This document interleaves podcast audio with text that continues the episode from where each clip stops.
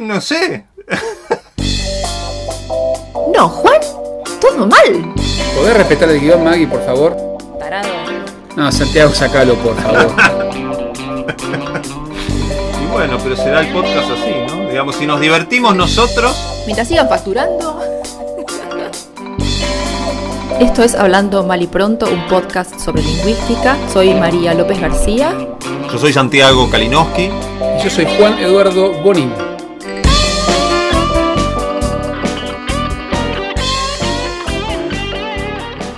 Bueno, bienvenidos, bienvenidas y bienvenides a un nuevo Hablando Mal y Pronto.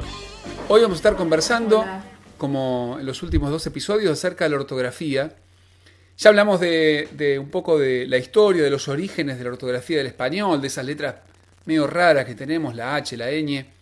Después estuvimos hablando de, de los proyectos políticos e identitarios que hay detrás de, de las reformas ortográficas, y hablamos de Sarmiento, de García Márquez. Y hoy vamos a hablar un poco acerca de la variación, de la variación que, que no sale de, ni de un centro político ni de un proyecto, que no sale de, los siglos y los siglos y los cambios en, las formas de, usar una lengua, sino que salen de la, apropiación que hacen de la lengua y de la manera de escribir una lengua los distintos grupos de hablantes y distintas comunidades. Eh, y un poco esto, eh, un lingüista eh, de los Países Bajos, eh, que murió recientemente, Jan Blomart, él hablaba de las, de las eh, normatividades periféricas. ¿no? Él dice, la ortografía está muy vinculada a la enseñanza. Es decir, cuando aprendemos a escribir, eh, nos van diciendo, no, Juancito, se pone con C, no, se pone con S, se pone con, con lo que sea. ¿no? G, gui, R, R con R, guitarra o, o lo que fuere.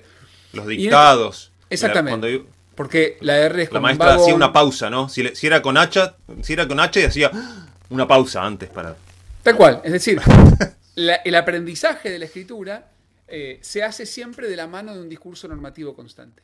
Ahora, ¿qué pasa? ¿Qué pasa cuando ese discurso normativo no obedece a la norma estándar? Es decir, ¿qué pasa cuando la persona que te enseña a escribir no tiene la norma ortográfica que se supone que es la norma estándar, la culta, la que deberíamos compartir todos en el español? Eh, y hay, hay un ejemplo, por ejemplo, que yo lo veo mucho con mis hijas. A veces me pasa eh, que cuando, cuando tienen clases en la escuela, veo que las maestras o, los maestros les corrigen algunos errores y no les corrigen otros. ¿no? El, típico que, el típico que no se corrige nunca son las tildes. Las tildes cada tanto aparecen, cada tanto no, pero en su mayoría van, van cayendo como moscas las tildes, o el acento ortográfico. Entonces, ¿qué pasa? Desde el punto de vista de la persona que aprende a escribir, de mis hijas o quien fuere, si vos me corregís canción que puse con S y me pones una C, entiendo, ok, en este caso la terminación ción va con C. Ahora, si vos no me pones la tilde en la O, yo que interpreto que ya que me corregiste, hay una norma, la norma me dice que eso va con C, pero no me dice nada de la tilde, con lo cual empiezo a incorporar como sujeto escribiente, empiezo a incorporar qué canción va sin tilde. Lo mismo pasa con, y el caso que da Blomart es con la enseñanza del inglés, ¿no? Él habla de, enseñanza de- del inglés en Sudáfrica y empieza a ver, por ejemplo, que mother la escribían sin H, ¿no? Escribían M-O-T-E-R, motor. Dice, claro, si fuera el error de una persona, vos decís, se equivocó, tenemos un error, una violación de la norma. Ahora, cuando es el error compartido por todo un curso y el docente que les enseña, lo que vos tenés ahí no es un error, sino que es una nueva norma. Tenés una forma, una nueva normativa de escribir el inglés, que corresponde con esa, con esa localidad y probablemente con otras localidades cercanas, que incorporan eso que desde cierto punto de vista se ve como un error, se lo incorpora como una norma. Y eso me parece que es un, es un concepto que más allá del caso de las tildes en el español o de la ortografía del inglés o lo que corcho fuere, es un concepto interesante para empezar a pensar cuál es el lugar que tiene la normatividad ortográfica en la definición de la identidad de las comunidades que las usan. Es decir, nosotros... Claro, porque yo pensaba, perdón, la norma no periférica es esencialmente lo mismo que esa norma periférica. Pero impuesta Solo de que es más centro. dominante. Centro más poderoso. Pero es lo mismo, en sí misma es lo mismo, es el mismo proceso. Claro, el problema es el, va- el valor comparativo que puede llegar a haber ahí. ¿Qué pasa cuando una persona de esa comunidad va y escribe, qué sé yo, en otra escuela, en la universidad, o bueno, participa de una vida social en la que sí Claro, queda ahí le viene el sablazo. Bajo la égida ¿no? del poder que te dice Mother va con TH. ¿Qué pasa ahí? ¿Qué pasa con esa identidad? ¿Qué pasa con, con- con esa, sí, con esa, con la configuración de una identidad lingüística, en tanto que lingüístico simbólica, eh, con esa diferencia de norma? ¿Cómo- ¿Dice algo? Sí, tiene un artículo lindísimo. Yo soy fanático, Blomer lo tengo tatuado acá en el pecho. Él tiene un artículo muy lindo sobre las escalas sociolingüísticas, donde el tipo ve esto, ¿no? Entonces dice, muchos errores, por ejemplo, errores ortográficos. ¿Vieron cuando compras un juguete eh, chino que vienen escritos en inglés, pero que es un inglés rarísimo? Que dice, very joy, much fun, y fan por ahí te lo escriben con A, F-A-N. Entonces vos decís, claro, la persona que escribió esto movilizó recursos para hacerlo. Es lo que decíamos en el podcast pasado. Vos para escribir el packaging de un juguete tenés que convencer a una persona de que tiene que ir ahí, tiene que haber un diseñador, tiene que imprimirse, tiene que corregirse. Vos pones plata en eso. Entonces, si vos pones plata, tiempo, recursos humanos en imprimir lo, que, lo que se puede ver como un error ortográfico, significa que para vos y para toda esa gente eso no es un error ortográfico. Al contrario, vos que escribís el packaging de esos juguetes, sos el poseedor de la norma ortográfica del inglés en esa comunidad. Entonces, cuando ese juguete sale de esa comunidad, es un juguete que solamente va a poder ser visto como importado, como prestigioso, como moderno, en otras comunidades que sean igual de periféricas con respecto a la norma central del inglés. Es decir, esos juguetes no están elaborados para vender en Estados Unidos o Inglaterra, sino que están hechos para vender en otros lugares donde la ortografía del inglés es mucho más inestable, como por ejemplo Argentina. Entonces, en esos casos, ¿qué te dice? Te dice, obviamente, esa, esa ortografía periférica es prestigiosa o es adecuada o es correcta en un nivel local y en ciertos niveles más del, del subdesarrollo eh, sociolingüístico, pero va a ser vista como inadecuada o como, o como subordinada de los- desde los, los- los centros sociolingüísticos globales. Sí, a mí, a mí me, me- no puedo dejar de pensar en, en- en lo que dijo Maggie, digamos. ¿Qué pasa con la persona que escribe Motter y después va y estudia en Inglaterra? ¿No? Es decir, ahí. Es que ese, ese Eh, chico que- seguro que no va a estudiar en Inglaterra. Claro, no, y si tiene que estudiarse cultura. O- esa cultura o al contrario, pie, bien- que dice, traicionas a tu clase. Viene el Sí. inglés, perdón, a viene el inglés de Inglaterra vestido de beige, con ese sombrerito, ¿no? Bien este, de, de los colonialistas de, toda la- de todos los tiempos. Se visten de beige. Las películas mucho. de Netflix. Los colonialistas ingleses, este, y ve esa norma ortográfica y- y automáticamente genera la percepción sobre esa región y sobre esos hablantes y sobre, esa, sobre las capacidades eh, lectoras y, y de escritura de esa, de, esa, de esa comunidad como algo degradado, ¿no? Como algo secundario, subalterno, y así empieza un proceso que tiene tantas caras como, como facetas tiene el fenómeno lingüístico, en el, en el que la lengua, los distintos aspectos, se subordinan a un proyecto de, de este, considerar o de imponer determinadas regiones del mundo como subalternas. Y eso no solamente pasa en, en cuanto a las lenguas globales o que circulan, sino que pasa también dentro de hablantes de la misma lengua, que es un poco lo que hemos hablado en otras, en otras ocasiones.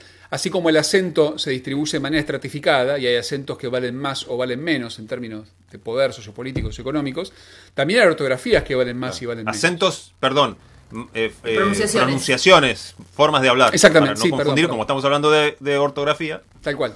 Eh, El, el famoso yo no tengo acento, ¿no? De la, de la gente que De está en la- porteños. en- en el- que se siente claro. No, como eh, nosotros, nosotros no tenemos acento, Nosotros, los porteños no tenemos acento porque estamos en la cim, en el, en el no, el ah, yo no soy porteño, yo soy de Bueno. Patagonia, pero bueno, este y, y si imagínate el español que dice que como no va a tener, ¿no? Pero vos Sí, fíjate- no, vos no- no fíjate existe que- no tener acento. una, yo creo que un paralelo ortográfico con eso es la tilde en el solo como adverbio.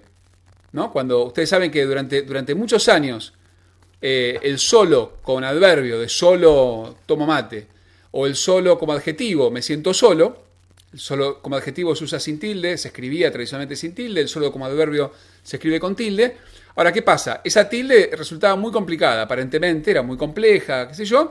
Cuestión es que en la reforma ortográfica del 2010, si no me equivoco, la RAE, a 2010. quien le mandamos un beso, dice, bueno, no, sacamos la tilde de solo, ya fue, a menos que sea un caso... eh, Sacamos confuso. esa tilde, esa tilde para, para precisar, se llama diacrítica porque distingue significado. Tal cual. Y esa tilde eh, se suprimió en las palabras que la tenían, que tenían más de una sílaba.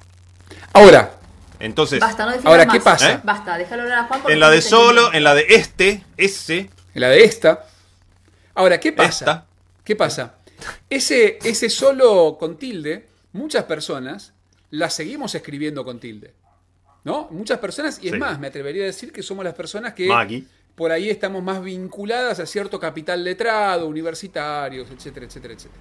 Claro. ¿Por qué lo hacemos? Nos podemos dar el lujo Yo me pasé para el otro lado y la escribo sin tilde, Bueno, así pero vos como. fíjate, digamos. pasa un caso, un caso en el cual los que de alguna manera tenían eh, cierto capital sociolingüístico que era elevado, porque era manejar una norma que, que evidentemente no mucha gente manejaba, de repente estamos cometiendo un error ortográfico, entre comillas, porque es una forma de distinción.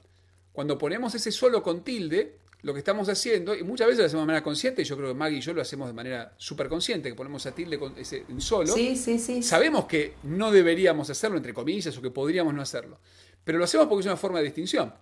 ¿no? Y entonces pasa lo- lo- un poco lo contrario, donde, donde por hipercorrección vos lo que haces es mostrar ese, ese capital lingüístico que para vos es valioso, aun cuando sea contrario a la norma. Hay una violación ostensible, pero, pero entre comillas más prestigiosa, de esa norma ortográfica. A mí, a, mí me parece que lo de la norma como, como cosa que se decide en un libro, digamos, Ortografía 2010, ahí hay que abrir una advertencia. Es decir, la, la- la norma, la codificación ortográfica también es un proceso que sucede en los hablantes y en las prácticas y en las publicaciones y en, ¿no? Es decir, no alcanza con que la academia le saque la tilde a solo. En muchos lugares se sigue usando porque no es un reglamento, no es la ley sobre Pero- la ortografía. pero además, son que- sugerencias. que además de, de eso, que obviamente es, como parte del, del- del supuesto sociolingüístico de toda esta discusión, creo que además esa tilde tiene un significado político-lingüístico. No es solamente una costumbre, sino que es un gesto de conservadurismo y de distinción que uno pone con esa tilde en el solo, el solo Claro. como adverbio. Yo hago muy conscientemente el gesto de sacarla. El contrario, Como claro. un gesto de. Claro. Pero lo hago muy conscientemente, no es que me da igual. Otro A veces el, el autocorrector me pone la tilde y vuelvo para atrás y le saco la tilde. Toma. Otro aspecto que me parece muy interesante de, de- de- de estos valores sociolingüísticos y expresivos de la ortografía es el uso de las mayúsculas.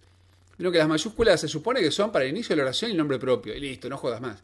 Ahora, uno lo ve, y yo lo veo mucho en textos académicos, donde las mayúsculas empiezan a tener cada vez más un valor como de énfasis. ¿No? Decir, bueno, este concepto fundamental, y te ponen concepto fundamental con C y F mayúscula, te lo encontrás en una tesis de doctorado esto, y es justamente porque, porque, bueno, porque se le empieza a buscar a esos recursos ortográficos, me parece a mí, nuevas funciones expresivas. O se está trasladando el recurso ortográfico de otros otras, eh, dispositivos de, de reproducción de la palabra escrita, porque, digamos, esa, esa mayúscula como el grito o el énfasis funciona en el chat, funciona, qué sé yo, en, en otras tecnologías. Entonces, para mí es más bien un traslado, porque vos en la escritura de ciertos géneros asociados a la academia tenés otras otros recursos como la negrita o como la bastardilla o el Le decimos la la afroamericana, le decimos acá. No, bueno, palabra. son distintas mayúsculas, me parece. ¿Cómo? Hay. A mí me. Perdón. A mí me toca a veces hablar con gente que está escribiendo textos muy protocolares. Tipo de relaciones internacionales o del Ministerio de Economía. Y ahí meten mayúscula a todo el mundo, a todo, porque claro, si por ahí le está faltando el respeto a algún importante o algo. señor presidente, Hay como el una Estado. mayúscula. Claro, de todo. El Estado se supone que tiene una. Este, y hay todo un uso de protocolar de la, de la mayúscula. Después está el uso de la mayúscula como el grito, ¿no? Cuando te escriben un mail, todo en mayúscula, como suele su- suceder eh, a veces cuando los mails son acerca de problemas del consorcio. Este, eso salta a la vista como alguien exaltado, como alguien. Y eso es un recurso expresivo que no es propio de la norma tradicional, sino que es una, un poco una necesidad nueva. ¿eh? ¿Qué hacemos si tenemos la necesidad de expresar algo diferente? Por ejemplo, había un lingüista que estaba muy, muy, muy perplejo porque alguien había escrito casa con K. ¿no? En un chat o algo así. ¿Cómo puede ser que escriba casa con K? Lo escribió porque sí, no tiene ninguna razón. Y es raro, ¿no? Que un hablante, un usuario de la, de la ortografía esté gastando energía de más para escribir casa con, un, con K, que es la, seguramente la tercera palabra que aprendiste en tu vida, casa. Digamos, no hay dudas acerca de que se escribe con C. ¿Por qué la escribió con K? Este lingüista no se hacía esa pregunta, decía, debe ser porque sí. Pero resulta que alguien está haciendo un esfuerzo para escribir algo con una ortografía que no es la canónica. Y ese esfuerzo tiene que ver con la codificación de una informalidad en lo escrito. ¿no? Es decir, si vos escribís casa con K, eso es escritura informal. Me parece que entonces podemos pensar este, este lugar de la ortografía y de los usos sociales de la ortografía un poco entre esos dos polos, ¿no? Por un lado, entre el polo más de, la, más de, los procesos de generación de nuevas comunidades a través de nuevas normas y normas periféricas y cómo interactúan con otras normas, donde el error en realidad es el error desde un punto de vista, pero es la norma desde otro. Y por otra parte, el lugar donde el error eh, se toma eh, como un recurso expresivo, como una forma de marcar identidad, de hacer un trabajo sobre la ortografía para comunicar otros significados que, no son solamente el significado lingüístico de lo que se está diciendo totalmente. Muy bien. Bueno. Me parece que entonces acá? será hasta la próxima. Será hasta la próxima. Amigos. Adiós. Chao, chao.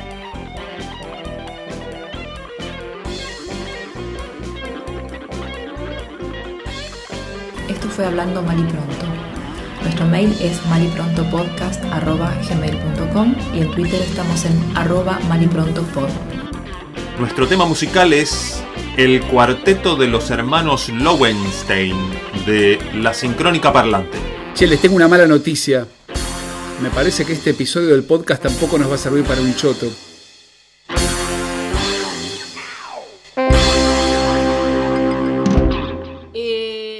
Uno.